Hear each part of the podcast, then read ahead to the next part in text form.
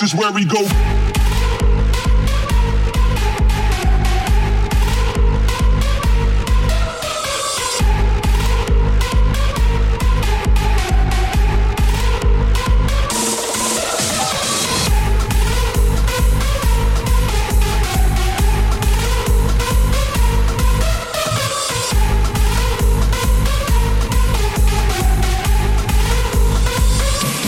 This is where we go.